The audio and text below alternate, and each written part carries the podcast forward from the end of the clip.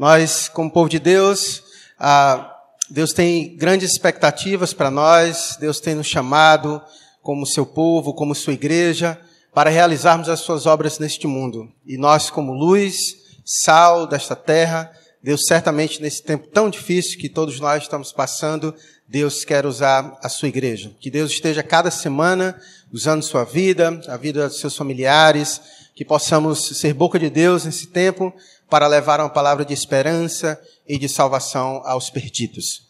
Nós vamos dar continuidade à nossa exposição do Evangelho de Mateus, como eu disse domingo passado. Nós vamos ficar acompanhando as mensagens assim durante esse tempo ainda, talvez até o mês de junho. Nós vamos ficar um domingo ah, meditando no texto de Mateus e um domingo meditando nos Salmos. Os Salmos, nós temos em nossa escola bíblica feito o estudo do Salmo 120 ao Salmo 134, e nós retomamos aos estudos do, dos Salmos no domingo passado, fizemos a exposição do Salmo 121.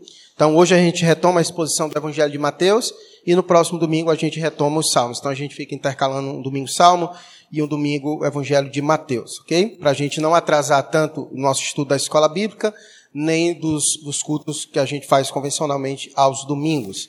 E hoje o texto que nós vamos meditar, seguindo nossa exposição, hoje é a 33ª mensagem do Evangelho de Mateus. Nós estamos então no capítulo 7 e veremos hoje do versículo 7 ao 12. Todos encontraram? Vamos então para a nossa leitura. Pedi e dar-se-vos-á Buscai e achareis, batei e abri-se-vos-á. Pois todo o que pede recebe, o que busca encontra, e a quem bate abrir-se-lhe-á.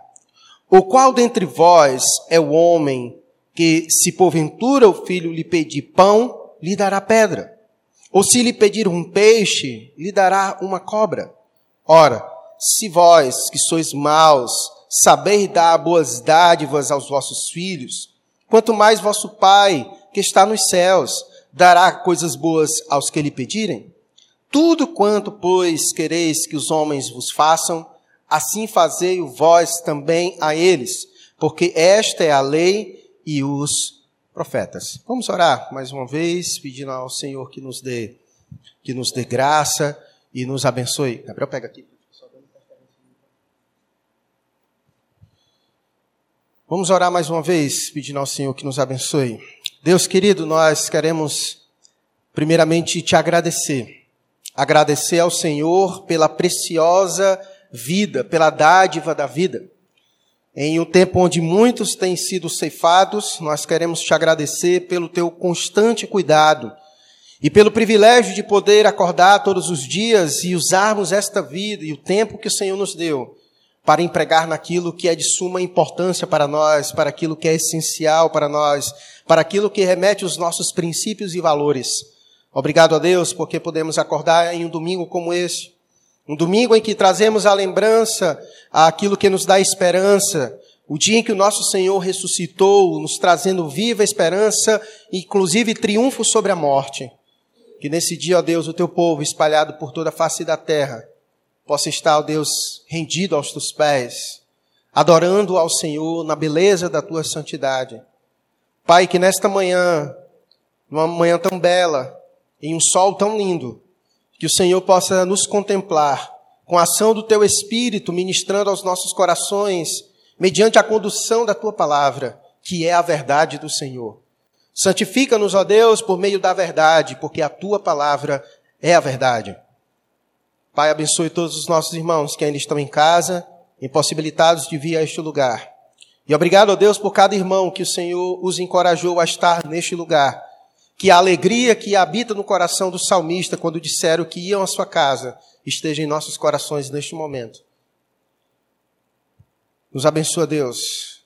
Nos conduz mediante tua palavra. Traz luz aos nossos corações. Assim nós oramos ao Senhor no nome de Cristo Jesus. Amém.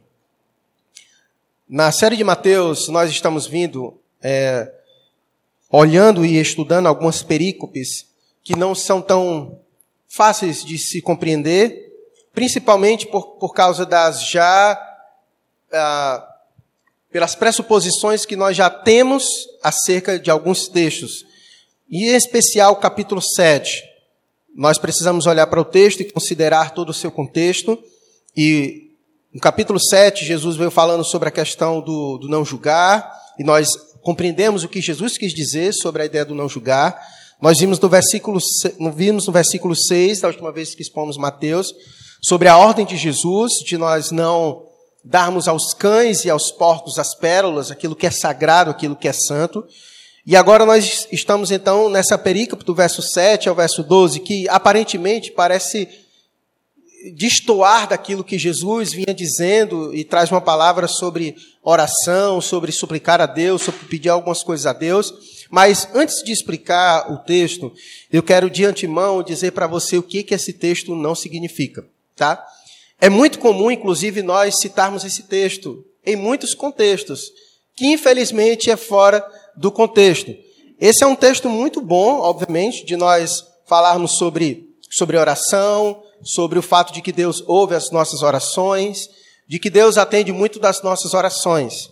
Mas se nós não tomarmos cuidado, nós pegaremos textos como esse, principalmente o versículo 7 e 8, e a gente vai usar ele fora do seu contexto.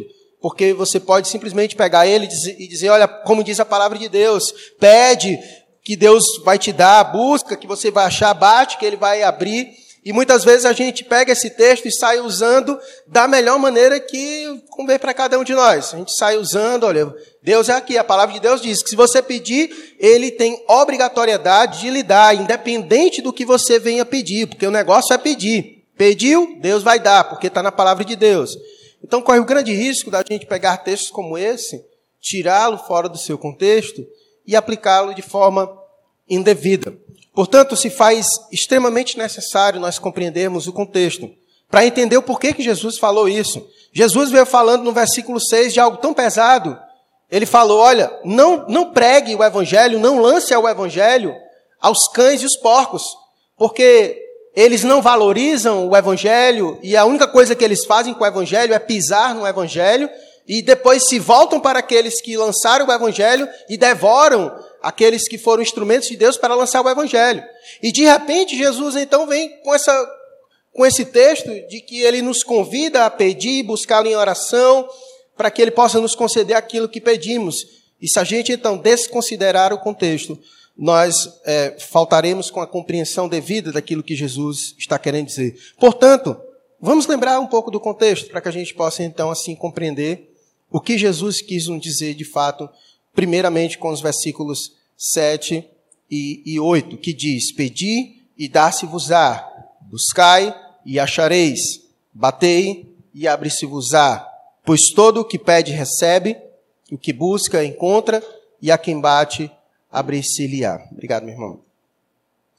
É importante nós lembrarmos, nós estamos no Sermão do Monte, no discurso do Sermão do Monte.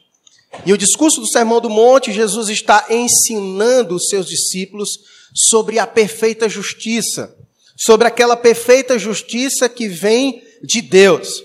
E qualquer pessoa em sua sanidade que ler o, o Sermão do Monte, ele fica impactado pelos ensinos que Jesus ele quer nos dar. Jesus disse que nós deveríamos ser caridosos, mas sem buscar reconhecimento próprio. Jesus vai dizer que nós devemos orar sem buscar holofotes. Jesus vai dizer que nós devemos jejuar, praticar as disciplinas espirituais sem querer aparecer. Jesus vai nos ensinar sobre a, a temperança, sobre a paciência, sobre o espírito não vingativo. Jesus vai dizer, inclusive, que se derem na tua face, dá outra face. O que nós conseguimos observar com clareza dos ensinos de Jesus é que eles não são fáceis de nós vivermos e colocarmos em prática se nós formos sinceros. Porque é um ensino que vem da perfeita justiça de Deus e que não são fáceis. Portanto, o que Jesus nesse momento quer nos ensinar é sobre isso, porque ele já vem trazendo diversos ensinos e quando chega nesse momento, a única são duas possibilidades que quando nós chegamos aqui pode estar presente em nossos corações. A primeira é de que nós olharemos para todos esses ensinos e nos frustraremos. E teremos aquele sentimento de que rapaz, eu não vou conseguir ser isso não. Rapaz, eu não vou conseguir fazer isso não. Eu não, eu não consigo ajustar minha vida a essa realidade que Jesus propõe a me ensinar. Só de ler, só de ouvir até o presente momento, eu já estou já apreensivo. Porque Jesus deseja que eu seja perfeito como o meu Pai é perfeito. E Jesus então vem me ensinando como é ser perfeito. E parece que é difícil e, eu, e corre o risco de nós ficarmos frustrados. A outra possibilidade é de que nós olharemos para o que Jesus vem nos ensinando no Sermão do Monte, sobre essa justiça perfeita, e nós de empenho próprio, nós buscaremos por nós mesmos ajustar, ajustarmos a nossa vida a, a esse propósito de Deus. Nós olharemos para aquilo que Jesus ensinou e é, eu me garanto. Eu vou, eu vou tentar com minhas próprias forças ser isso que Jesus está dizendo que eu devo ser. É exatamente o que Jesus vem fazer agora nesse momento. Mostrar para cada um de nós que Nenhum de nós, por conta própria, por esforço próprio, nós conseguiremos isso. Por isso que a recomendação do verso 7 e a 8 é: você precisa de Deus para isso. Você precisa pedir, você precisa buscar, você precisa bater, você precisa colocar em prática a primeira instrução que ele deu no Sermão do Monte. Qual foi a primeira instrução que ele deu no Sermão do Monte? Veja lá no capítulo 5, onde ele começou o Sermão do Monte. Qual foi a primeira bem-aventurança?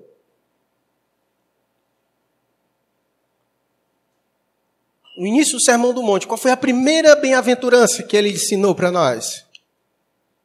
Bem-aventurados os humildes de espírito. Lembra o que significa ser humilde de espírito? Ser humilde de espírito significa reconhecer a nossa própria condição de falência espiritual. Humilde de espírito é aquele que reconhece que sem Deus não consegue dar nenhum passo de sucesso em sua caminhada cristã. Para que nós possamos crescer na nossa caminhada cristã, para que possamos receber as graças de Deus, nós precisamos ter uma disposição de humildade de coração. Por isso que a primeira bem-aventurança, antes dele ensinar qualquer outra coisa, ele prepara o terreno dos nossos corações, dizendo que bem-aventurados são os humildes de coração. Porque os humildes de espírito serão esses que estarão aptos para receber os ensinos de Jesus, porque esses reconhecerão que eles olharão para o ensino de Jesus e vai olhar e vai olhar para os ensinos de Jesus, e é como se fosse um espelho, como Tiago vai dizer, que a lei de Deus tem esse papel de refletir a nossa falência espiritual. Eu olho para a lei de Deus, vejo como é bela, e ela mostra a, a, para mim mesmo o quanto eu sou pecador, o quanto eu sou pobre de espírito e o quanto eu preciso da graça de Deus para ser aquilo que Deus espera e deseja que eu seja. Então, é nesse momento que Jesus, depois de trazer vários ensinos para o seu povo, ele então chega naquele momento em que talvez nós estejamos nisso na caminhada. Eu não consigo ser isso. Como é que eu faço para ser isso? Eu me estou frustrado. Eu acho. E é quando ele chega e diz: calma. Lembre-se da primeira instrução, desde o início. Bem-aventurados humildes de espírito. Ele quer nos ensinar o caminho que nós devemos pegar para ser aquilo que Deus deseja que sejamos. E por isso ele diz: Pedi e dar-se-vos-á. Buscai e achareis. Batei e abre-se-vos-á. Pedi o quê? Ele começa com pedir. Pedir o quê que nós devemos pedir? Nós não, aqui Jesus não está dizendo que eu devo pedir qualquer coisa. Aqui o pedir está dentro do contexto do Sermão do Monte. Eu devo pedir a Deus para ser tudo aquilo que ele já vem dizendo que eu devo ser. Humilde de espírito, paciente, longânimo, tardio em vingar-se, todas as coisas que ele já vem ensinando no Sermão do Monte. E é isso que nós devemos pedir a Deus. Talvez nesse momento, diante de tudo que nós estamos vivendo, está sendo difícil ser um cristão, está sendo difícil colocar em prática todos os ensinos de Jesus. E se está difícil colocarmos e aplicarmos em nossa vida tudo aquilo que Jesus já tem nos ensinado, o caminho é pedir é pedir a Deus todas essas coisas que estamos em falta. Pedir a Deus aquilo que temos necessidade para conseguirmos ser aquilo que Ele espera que sejamos. Aqui Jesus não está ensinando que devemos pedir qualquer coisa.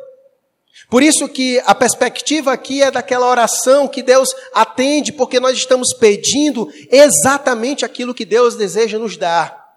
É aquela proposta que Tiago nos ensina no capítulo 4, verso 2 e 3, não sei se dá para colocar aí o texto de Tiago. Tiago, capítulo 4, versículo 2 e 3. Olha o que que Tiago, o meu irmão de Jesus vai dizer, ele vai dizer, olha, cobiçais e nada tendes, matais, invejais, e nada podeis obter. Viveis a lutar e a fazer guerras. Nada tendes porque não pedis. Pedis e não recebeis, porque pedis mal, para esbanjardes em vossos prazeres. Tiago está nos trazendo uma reflexão sobre a, a nossa falta de sabedoria na oração. Porque muitas vezes nós pedimos coisas que não é da vontade de Deus nos conceder. E Tiago vai dizer: olha, muitas vezes vocês pedis e pedis muito mal. Muitas vezes vocês só pedem para esbanjar nos vossos prazeres. Mas aqui Jesus está nos convidando a pedir, mas pedir exatamente aquilo que ele já vinha dizendo no começo do Sermão do Monte, até o presente momento. Pedir as coisas certas, pedir aquilo que Deus deseja como um pai nos dar. E o que, deseja, e que Deus deseja nos dar, desde o que ele vem ensinando no começo do Sermão do Monte, é exatamente uma condição onde nós venhamos a crescer na nossa vida cristã, na nossa vida espiritual. O Sermão do Monte são ensinos. E Deus nos deu, e nós precisamos pedir a Deus condições para vivermos isso. É olhar para a nossa vida. Eu não consigo isso, Senhor, me dar graça. E isso nós fazemos muitas vezes em quase todos os aspectos da nossa vida. Quer um exemplo disso? Quando de repente aparece um desafio para você, uma promoção do seu trabalho, uma proposta que você deseja crescer na sua vida, você pede a Deus ajuda em oração. Você olha para aquela porta que, que está se abrindo você diz, Senhor, eu não, eu não tenho condições, eu reconheço que eu não tenho condições para passar por essa porta sem o Senhor. E você ora, pede a Deus e Deus lhe abençoa se essa for da vontade dele conduzir para isso. Nossa perspectiva de vida cristã deve ser na mesma proporção, na mesma medida. Devemos olhar para a vontade de Deus, aquilo que Deus deseja para nós que sejamos e vivamos. E a primeira coisa que nós devemos olhar então e ter ciência de nós é que eu não sou capaz de ser isso por conta própria. A verdade é que o cristianismo inteiro é assim. A sua vida cristã é assim. Se não fosse a graça de Deus, você não seria o que é hoje. Toda a sua caminhada cristã é por graça, é por ajuda de Deus. Nunca foi por mérito. Você não vai conseguir crescer em nenhuma área da sua vida espiritual cristã sem a dependência de Deus. Impossível. Nós só iremos conseguir crescer em nossa vida se houver em nós uma disposição do humilde de espírito, aquele que reconhece que sem Deus, sem a ajuda de Deus, sem a graça de Deus, nós não iremos chegar a lugar nenhum. Essa é uma grande lição que nós estamos passando, inclusive, no presente momento em que nós estamos vivendo. De tantas lições que Deus quer nos ensinar em tudo que nós estamos passando, uma delas é essa. Deus está querendo mostrar ao homem como o homem não consegue chegar a lugar nenhum sem Ele. Esse é um ótimo momento para nós olharmos para a nossa condição de falência, olhar para nós, percebermos o quão frágil nós somos e pedir a Deus proteção, pedir a Deus cuidado, pedir a Deus a intervenção. Pedir a Deus reconhecer. Quando se pede algo a alguém, é, é um ato de você estar dizendo para aquela pessoa de que você precisa de ajuda. É você estar dizendo para aquela pessoa que sozinho você não consegue. E é isso que Deus deseja de nós. Que haja esse reconhecimento em cada um de nós. Essa situação, tudo que está acontecendo no mundo, é Deus ensinando que sem mim nada podeis fazer. É que sem mim nada podeis fazer. É isso que ele quer nos ensinar nesse presente momento. Por isso ele disse: Pedi e dar-se-vos-á. Se você pedir exatamente isso, o que Deus quer te dar, então ele não terá nenhuma resistência para lhe dar. Por isso, pede. Pedi e dar-se-vos-á. Buscai, buscai o quê? E achareis, buscai o quê? Buscar a Deus. Lembra o que foi que o profeta Jeremias disse no capítulo 29, verso 13? Não tem ninguém mais aí não, né? No, no, no... Coloca aí.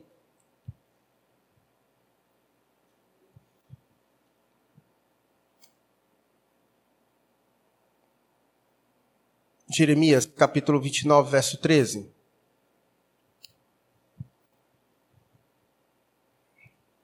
Enganchou no celular? 29, 13. Deixa logo aberto aí no teu celular.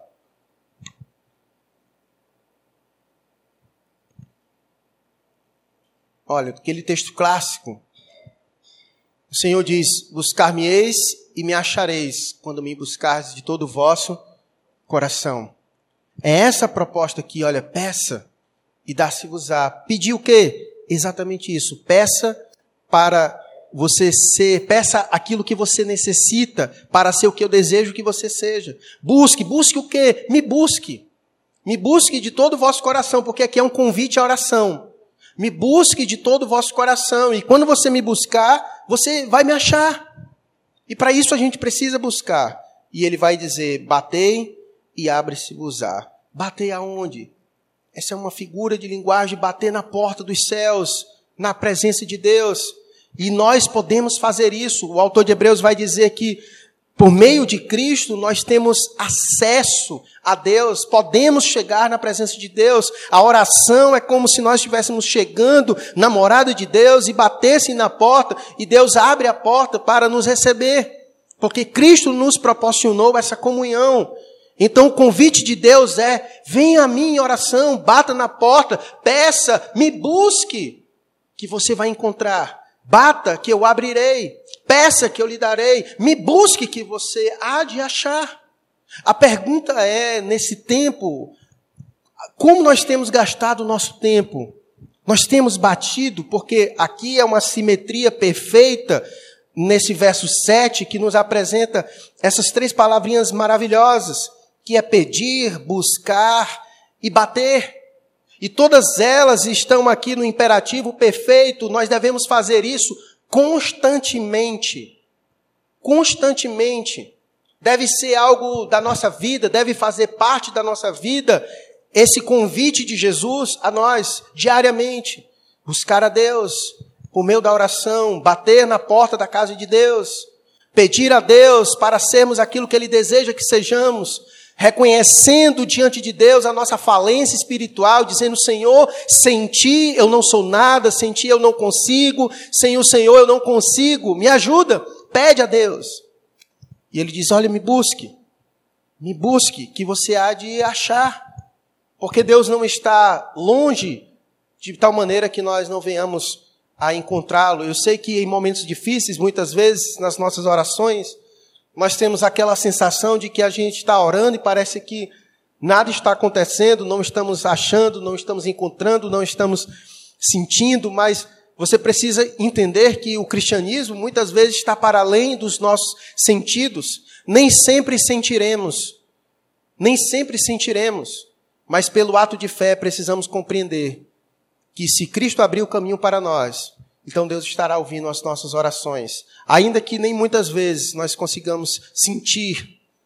O cristianismo está para além do sentir, mas é ter a convicção. Fé é isso. É a certeza muitas vezes das coisas que não podemos ver, das coisas que não podemos sentir, mas a gente vai no ato de fé e faz o que devemos fazer, buscar a Deus em oração. Por isso, pedi e dá-se-vos-á Buscai e achareis. Batei e abre-se-vos-á. Pois todo o que pede, recebe. O que busca, encontra. E a quem bate, abre-se-lhe-á. Essa é a consequência. Esse é o resultado. Se você perseverar nisso, buscar, fazer disso um estilo de vida, a consequência vai ser essa, o resultado. Quem pede, recebe. O que busca, encontra. O que bate, se abrilhar. É nesse contexto que essa palavra deve ser aplicada.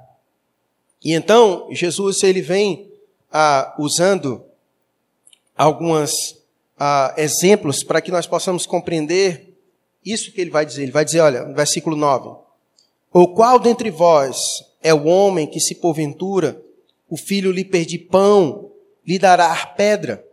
Ou se lhe pedir um peixe, lhe dará uma cobra? Se nós formos a Deus e pedir exatamente aquilo que Ele deseja nos dar, é exatamente isso que Ele vai nos dar. Porque se você pede pão, como é que Ele vai lhe dar pedra? Se você pede um peixe, como vai lhe dar cobra? Então, exatamente aquilo que nós estivermos colocando diante de Deus, segundo Sua vontade, é exatamente isso que Deus há de nos conceder. E aí ele vai no verso 11: Ora, se vós que sois maus, sabeis dar boas dádivas aos vossos filhos, quanto mais vosso Pai, que está nos céus, dará boas coisas ao que lhe pedirem. Esse é, esse é aquele argumento que nós já aprendemos sobre ele em domingos passados, aquele argumento a fortiori que é usado no latim. É esse argumento que ele diz, ora, ele usa a comparação daquilo que é menor para o maior. Ele vai dizer, ora, se os vossos pais, e aqui ele vai dizer que, que, são maus, no sentido de que os nossos pais, ainda que sejam pecadores, né, ainda que são falhos, são imperfeitos, se eles sendo pecadores, falhos, imperfeitos, têm a capacidade de dar coisas boas a seus filhos, quanto mais eu, que sou perfeito, né, que sou pai sobre todos, sobre todos, quanto mais eu não terei condições de dar a vocês coisas boas. Então ele gera essa reflexão. Se você que é um filho e tem ah, e se sente à vontade de chegar aos seus pais, ainda que imperfeitos, ainda que pecadores, e sabe que se chegar a eles pedir, dificilmente eles negarão, ainda que na sua imperfeição, quanto mais eu, quanto mais eu que sou perfeito.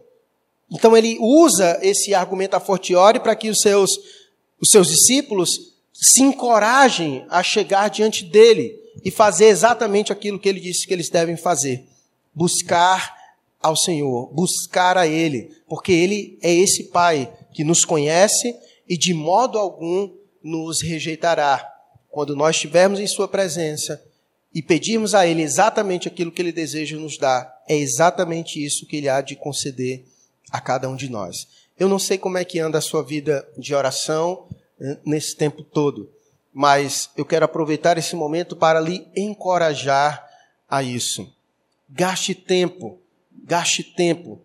O, o, essas palavras, a recomendação de Deus é que nós devemos diariamente, constantemente, os verbos estão no imperativo do perfeito, estão aqui nos recomendando a diariamente fazer isso constantemente, a ficar pedindo, a buscando o Senhor, a estar tá batendo nessa expectativa de que Deus há de, como diz o versículo 8, que pede recebe, o que busca encontra, e o que bate se abrilhar. Chegue, vá a Deus todos os dias com essa perspectiva.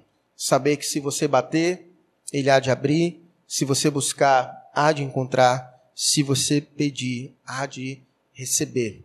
Vá nisso com essa perspectiva todos os dias, que certamente Deus há de conceder.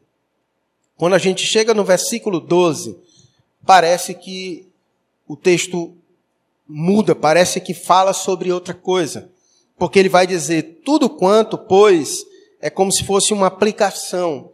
Tudo, pois, tudo quanto, pois, quereis que os homens vos façam, assim fazei o vós também a eles, porque esta é a lei e os profetas. É como se aqui Jesus estivesse fazendo uma aplicação de todas as coisas que ele já vem dizendo até o presente. Então, essa perícope, ela tem uma função de nós, Jesus está caminhando para o final do Sermão do Monte, mas antes de concluir, ele, ele quer trazer mais um mar de esperança. Primeiro, para aqueles que já estão acompanhando ele até aqui e talvez já estejam frustrados ah, com todos os ensinamentos, e talvez que não consigam colocar em prática, não sabem como viver isso, e, e ele diz: ah, calma, me busca que vai dar certo e você vai conseguir isso. Me busca que você vai conseguir. Sem mim, você não vai conseguir fazer. Mas me busca que, você, que vai dar certo. E aqui ele vem então como se fosse ensinar, de maneira que nós venhamos a aprender a aplicar todos os ensinos que ele nos trouxe até o presente momento. Essa verdade do versículo 12, essa regra áurea, nós encontramos em muitas outras religiões. Só que nas outras religiões, diferente do cristianismo, essa regra áurea ela aparece num tom de negativo, numa negativa. Aparece em outras religiões da seguinte maneira: aquilo que você não quer, né, que os homens façam com você, não faça com as outras pessoas. É assim que é apresentado essa regra áurea em outras religiões. E o cristianismo é a única que apresenta ela de forma positiva. E talvez você possa dizer, eu não consigo compreender a, qual, qual, é a diferença, eu acho que tanto faz, tanto fez, mas há uma grande diferença de apresentar ela no negativa e apresentar ela numa ordem afirmativa e um tom de ordem para nós fazermos.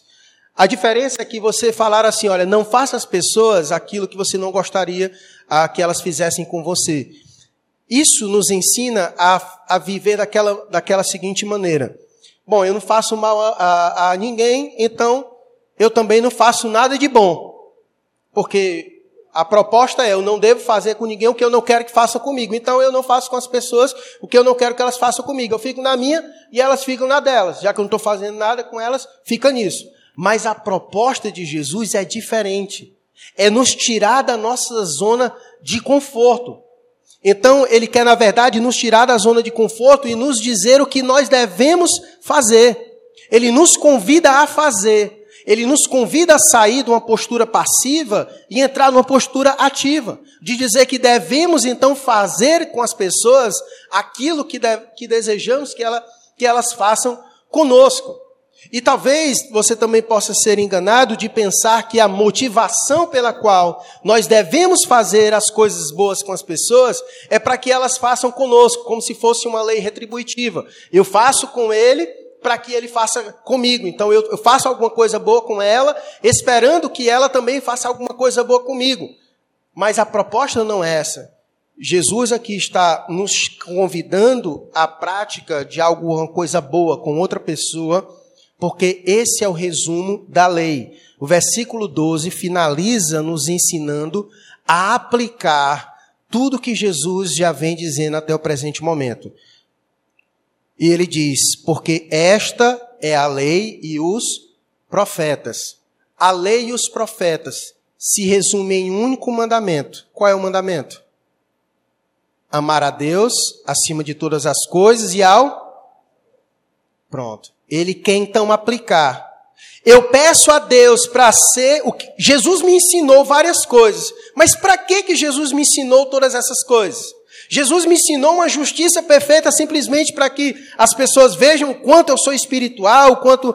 A ideia é o quê? A ideia que Jesus deseja que você seja o que ele ensinou é para que você pegue esse ensino e aplique na sua convivência, amando a Deus acima de todas as coisas e ao próximo como a si mesmo. Então, uma das razões pelas quais nós devemos orar a Deus e pedir a Deus para sermos o que Ele deseja que sejamos, é para que nós possamos cuidar melhor das pessoas que estão à nossa volta. Por isso ele aplica o verso 12 dessa maneira, dizendo isso, que nós, ah, então, tudo quanto, pois, quereis que os homens vos façam, assim também faz, é, fazei o vós também a eles, porque esta é a lei e os profetas. Ele então aplica essas verdades a nossa vida. Deus deseja que cresçamos na nossa vida espiritual, que sejamos parecidos com Jesus, para que nós possamos abençoar aquelas pessoas que estão à nossa volta. Nós devemos olhar para Jesus. Jesus veio para cá, viveu neste mundo, mas ele não viveu o cristianismo, ele não viveu a vida para si mesmo, mas ele viveu a vida para os outros. Ele viveu a vida que Deus Pai desejou ele viver aqui para abençoar a vida de outras pessoas. A justiça que Deus quer nos ensinar é uma justiça prática. É uma justiça prática. Devemos buscar crescer em nossa espiritualidade, em oração, pegando o caminho certo, aos pés do Senhor, reconhecendo nossa condição, nossa limitação, nossa falência espiritual, para que Deus nos conceda essa capacidade de sermos mais parecidos com Jesus, de crescer, de, de vivermos aquilo que Deus deseja que vivamos, com um objetivo. Com um objetivo: de amar a Deus acima de todas as coisas e amar o próximo como a nós mesmos. Então ele quer nos ensinar a aplicar. Lembrando que quando nós olhamos para todo o ensino de Jesus, do Sermão do Monte até o presente momento, é difícil nós não vermos uma aplicação que seja feita a outra pessoa, ao próximo. Então, essa é, esse é o resumo da lei. Essa é a forma que Deus deseja nos ensinar. Deus deseja que cresçamos na nossa vida, que sejamos espirituais, que sejamos parecidos com Jesus mas isso tudo tem um objetivo para que nós vivamos melhor as nossas relações com as outras pessoas que estão à nossa volta, amando a Deus acima de todas as coisas e amando o próximo como a nós mesmos. Amando o próximo como a nós mesmos. E eu penso que nesse tempo tem sido uma ótima oportunidade de nós vivermos exatamente isso sermos usados por Deus para amar as pessoas, para amar aqueles que estão à nossa volta. Principalmente nesse contexto de pandemia, nesse contexto de tanta dificuldade, tantas pessoas desesperadas, como já foi dito aqui pela irmã Deide, pelos irmãos que estiveram ministrando louvor. Tempos tão difíceis, pessoas tão angustiadas, tão desesperadas, uma excelente oportunidade Deus está nos dando de aplicarmos tudo aquilo que Ele tem nos ensinado. Deus não nos tem nos chamado a viver um cristianismo no particular. Deus não tem nos chamado a viver um cristianismo simplesmente de redes sociais. Não. Deus não tem nos chamado a viver um cristianismo simplesmente aqui e entre nós somente. Não. Deus deseja que sejamos o que Ele tem como propósito para cada um de nós para que possamos externar isso nas nossas relações, amando Deus acima de todas as coisas e amando o próximo como a nós mesmos, porque esta é a lei e os profetas. Porque essa é a lei e os profetas. Portanto, irmãos, eu entendo, eu compreendo que quando nós olhamos para a lei de Deus, nós temos dificuldades, porque somos pecadores ainda. E como Paulo disse, às vezes o bem que eu quero fazer, eu não faço. Às vezes o mal que eu não quero fazer, eu acabo fazendo. A lei de Deus, ela tem esse propósito mesmo. De, porque a lei de Deus é perfeita. E quando nós olhamos para ela, ela mostra a nossa falência, a nossa condição, a nossa limitação. E é diante dessa verdade que nós precisamos ter humildade, a, a bem-aventurança do humilde de espírito, que se dobra diante de Deus em oração, que clama a Deus e pede ajuda a Deus, Senhor, me ajude a ser melhor. Senhor, me ajude a ser parecido com Jesus. Senhor, me ajude a colocar em prática todos esses ensinos do Senhor. E colocar em prática todos os ensinos do Senhor é colocar isso em prática não somente em sua vida, mas aplicar essas verdades a todo o nosso contexto à nossa volta, abençoando as outras pessoas amando elas, amando elas como a nós mesmos. Portanto, eu quero, nesse momento, finalizando o nosso sermão dessa manhã, fazer isso que Jesus nos convidou a fazer no verso 7. Pedir a Deus, buscar a Deus, bater na porta de Deus nessa manhã. Faça isso nesse momento. Baixe sua cabeça, feche seus olhos e vá nesse espírito. Pedir a Deus, bater na porta de Deus, buscar ao Senhor em oração.